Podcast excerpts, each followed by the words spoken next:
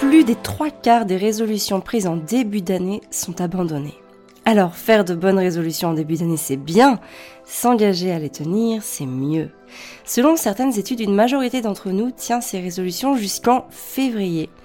Puis 88% de ces intentions vertueuses sont peu à peu abandonnées, nous amenant ainsi à un retour à la case départ.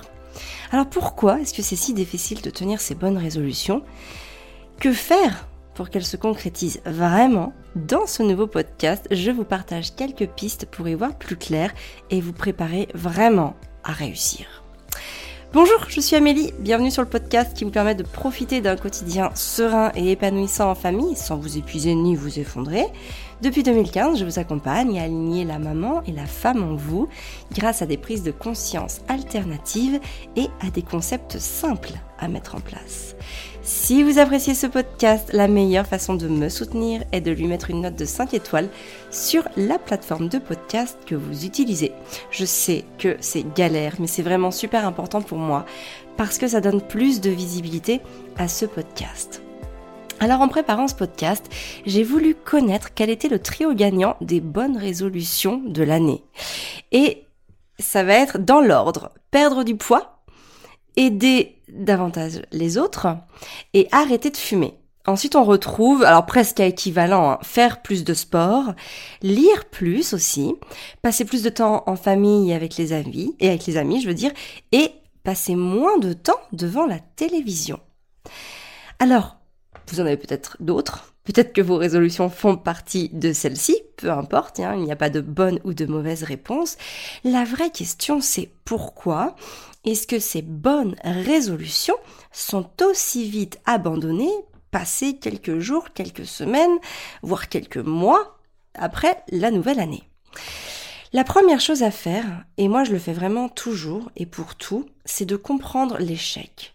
Vraiment de comprendre qu'est-ce qui nous a amené à ne pas réaliser ce que l'on voulait.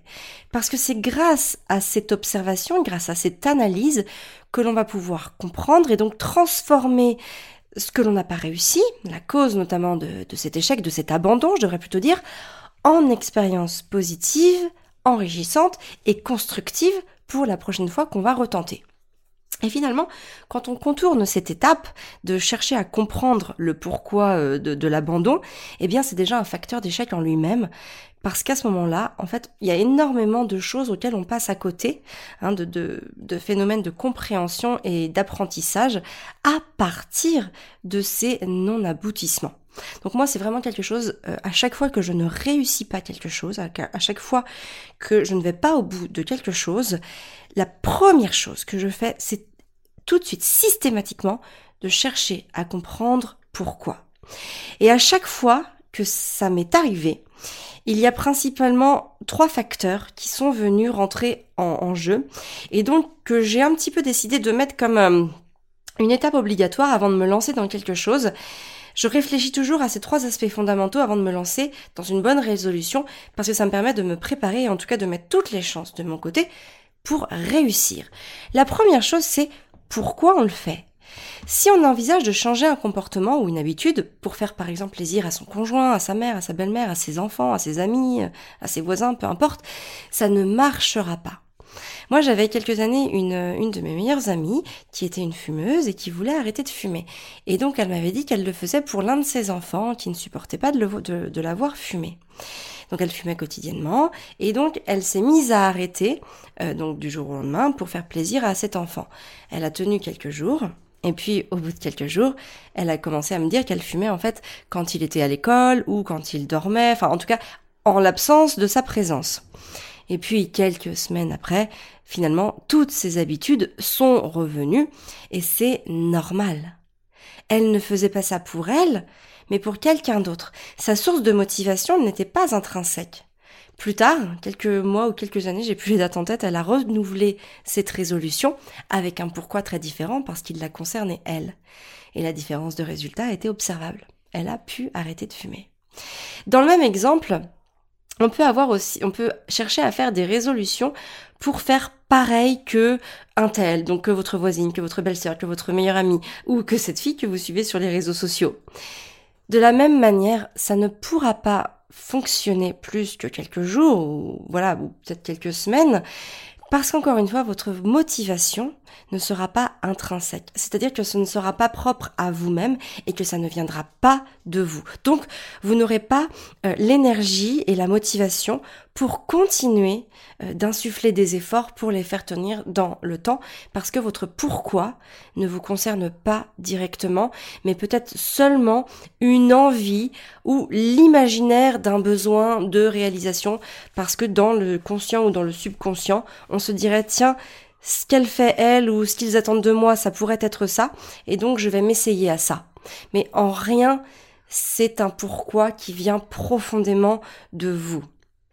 La deuxième chose qui est très importante et qui peut faire capoter vos, résolutions, c'est quel, est quel est le degré de faisabilité de la résolution.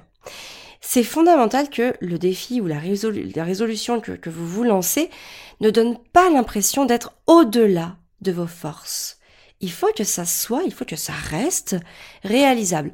Par exemple, si vous vous dites je dois perdre 10 kilos en un mois, euh, ou vous mettre à faire du sport euh, quatre fois par semaine alors que vous en avez pas fait pendant 10 ans ça va être voué à l'échec. Pourquoi? Parce que par exemple, chercher à perdre trop de poids trop vite, ça va être un échec parce que vous allez devoir vous mettre dans, une situation de déficit calorifique si importante que votre corps et votre mental d'ailleurs ne le supportera pas et vous ne résisterez pas euh, aux deux ou trois premières frustrations. Pareil pour le sport. Vous allez tenir peut-être quelques jours, mais vous ne tiendrez pas sur le long terme parce que le changement d'habitude est beaucoup trop fort et beaucoup trop brutal. Et enfin, la troisième cause d'échec, ou en tout cas d'abandon de nos résolutions, c'est, il faut se poser la question, est-ce que l'on va être soutenu dans notre démarche? C'est très très important de se sentir relié et soutenu par un réseau qui partage les mêmes valeurs que vous. Par exemple, si vous voulez arrêter de fumer, mais que vous avez euh, toute une grande partie de votre famille qui fume, vos parents, vos conjoints, enfin votre conjoint, euh, vos amis, etc., ça va être difficile parce qu'ils ne vont pas vous encourager dans votre démarche. Par exemple, j'adore donner cet exemple-là des alcooliques anonymes. Pour ceux qui veulent se défaire de leur dépendance à l'alcool, aller aux alcooliques anonymes, c'est vraiment quelque chose de, de très constructif et qui a aidé énormément de gens. Pourquoi? Parce que la force de cette méthode, elle tient dans le réseau très fort qui s'est créé. Les, alcooliques sont soutenus quotidiennement dans leur démarche par d'anciens alcooliques. Et donc ils ne sont pas voués à eux-mêmes, ils ne sont pas laissés à eux-mêmes et abandonnés à leur résolution et euh, à leur réservoir de motivation, ils sont soutenus, ils sont pris par la main. Et c'est ça qui permet de nous aider, de s'aider soi-même quand on a envie de prendre une résolution pour laquelle on n'a pas un entourage soutenant. Alors maintenant qu'on a, que je vous ai abordé vraiment les, les, trois choses qui, à mon sens, fondamentales de, on va dire, bouquet avant de commencer à prendre une résolution, on va voir comment faire pour mettre toutes les chances de tenir vos résolutions. Et donc, je vais vous partager ce qui a fait la différence pour moi. Et j'ai même envie de parler au présent parce que je continue à le faire à chaque fois que j'ai une, quelque chose, une résolution que j'ai envie de prendre, en tout cas d'inscrire euh, un mouvement dans une nouvelle démarche. Et ce qui fait vraiment la différence pour moi entre bah, la réussite et l'abandon. Je ne parle pas d'échec, hein, parce que l'échec, à mon sens, n'est qu'une étape de la réussite.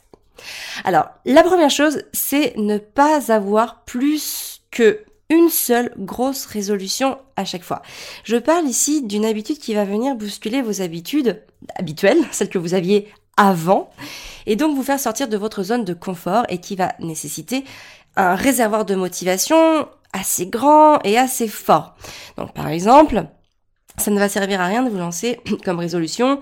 Euh, je veux arrêter de fumer, perdre 10 kilos et me mettre à faire 4 séances de sport par semaine. Ça risque de faire un petit peu beaucoup. Et notez ici l'ironie dans le ton de ma voix. C'est mieux, par exemple, euh, de, choisir, euh, bah d'arrêter de fumer si vous avez si vous avez envie d'arrêter de fumer, ou de chercher à rééquilibrer votre alimentation si vous vous sentez en surpoids, ou de commencer une pratique sportive si vous avez décidé de faire du sport, de commencer à vous lire, à, vous dire je vais lire quelques lignes par jour ou quelques pages par jour de mon livre si vous avez envie de lire plus. Bref, ça va être de commencer en fait des, choses une seule fois, enfin une seule par une seule. N'en commencez pas plusieurs parce que vous allez voir que vous allez avoir un un réservoir de motivation et d'énergie et que vous ne pourrez pas allouer ce réservoir, ce, capital en vous, qui va venir se remplir chaque jour, évidemment, mais aussi se vider chaque jour, vous ne pourrez pas l'allouer à beaucoup de choses euh, fondamentales en même temps. Donc concentrez-vous sur une seule grosse résolution. Après, vous pouvez aussi classer des grosses résolutions et euh, des petites résolutions. Et dans ce cas-là, vous pourrez mettre un petit peu d'énergie pour les plus petites. Mais n'en ayez qu'une seule grosse, euh, quelque chose qui va venir vraiment transformer votre quotidien. La deuxième chose, c'est évidemment de déterminer en vous, pour vous et par vous, votre vrai pourquoi. Comprenez vraiment au fond de vous vos raisons. C'est important pour vous de le faire et de le tenir dans le temps et de vous y engager. Vous savez, à chaque fois que vous aurez envie de, jeter l'éponge, moi c'est quelque chose que je fais quand par exemple j'ai décidé de faire quelque chose et qu'à un moment ou un autre j'ai une perte de motivation ou euh, un regain de flemme ou que j'ai aussi envie de choisir la facilité, eh bien à chaque fois, à ce moment-là, avant de jeter l'éponge, avant d'abandonner sur cet instant T, je me rappelle mon pourquoi. Et le fait de me le dire me permet de me redonner un regain d'énergie, de motivation, de force, de conviction. Et très très souvent, 95% du temps, je vais le faire, je vais jusqu'au bout, parce que rien que d'y avoir pensé m'a réinsufflé ce dont j'avais besoin, m'a rappelé mon pourquoi pour aller au bout de l'objectif. Et euh, vous pouvez le noter quelque part dans un cahier, vous pouvez le noter sur votre frigo, sur votre table de chevet, peu importe où vous le notez, sur le tableau de bord de votre voiture, sur votre écran d'accueil de, téléphone, peu importe, mais rappelez-vous votre pourquoi aussi souvent que vous en avez besoin. La troisième chose, ça va être d'établir votre plan d'action. Quand vous vous dites, je dois perdre 10 kilos, c'est très compliqué pour vous de le tenir parce que Hormis le fait que l'objectif peut paraître irréalisable, le vrai problème, c'est que vous ne savez pas comment faire. Donc, au lieu de vous dire je dois perdre 10 kilos, voyez plutôt quelles actions vous allez pouvoir faire chaque jour pour aller dans cette direction. Augmenter la ration de légumes, cuisiner plus par vous-même, manger plus doucement, réduire la consommation de sucre en tout genre, remplacer les berres chocolatées du goûter par une poignée d'amandes et un fruit, boire plus d'eau, favoriser les déplacements au poids du corps comme la marche et le vélo. Peu importe, il y en a des centaines et des centaines, mais essayez de mettre en place un plan d'action. Et ce, en fait, peu importe la résolution, là je vous, vous donne un exemple avec la perte de poids, mais peu importe ce que vous allez décider de choisir comme bonne résolution, ne voyez pas euh, l'Everest dans sa globalité, mais toutes ces petites choses qui vont pouvoir vous permettre de le gravir.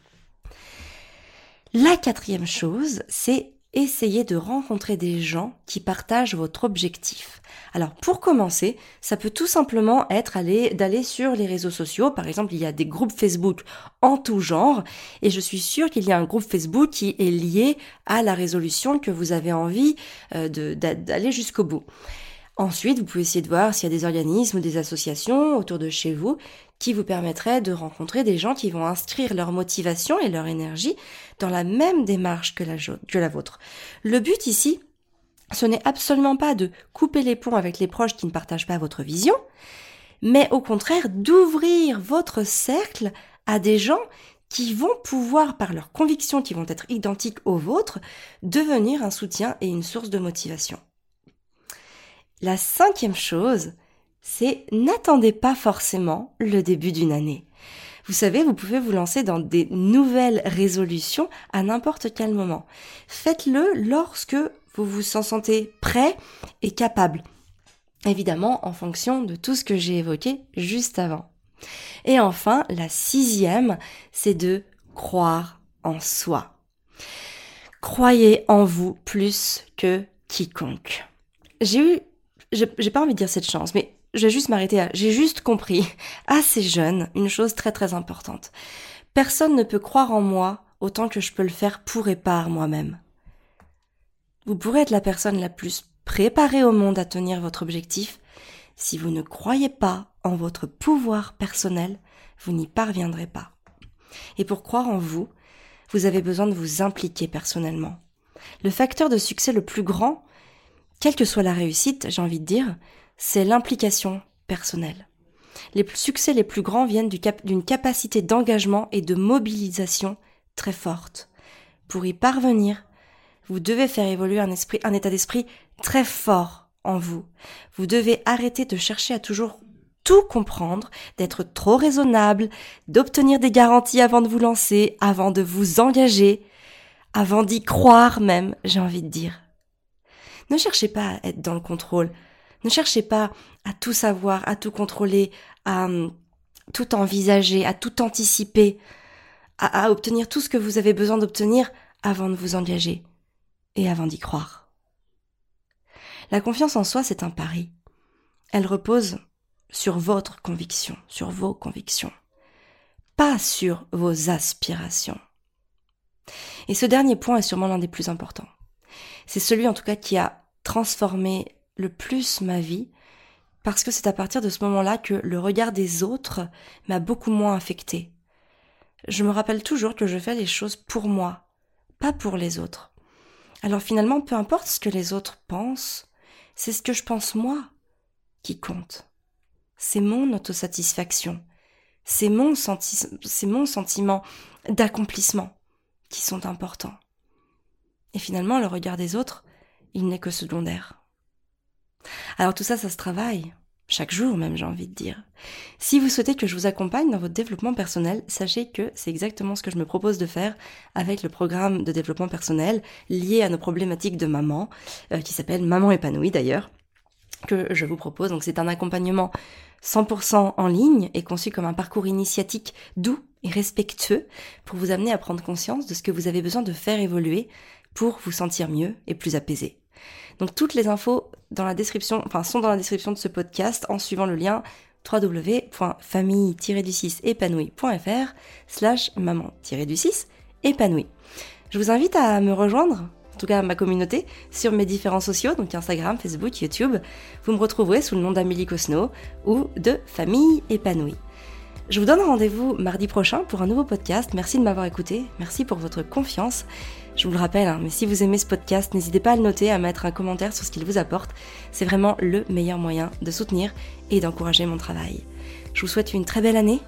Prenez soin de vous et de vos enfants.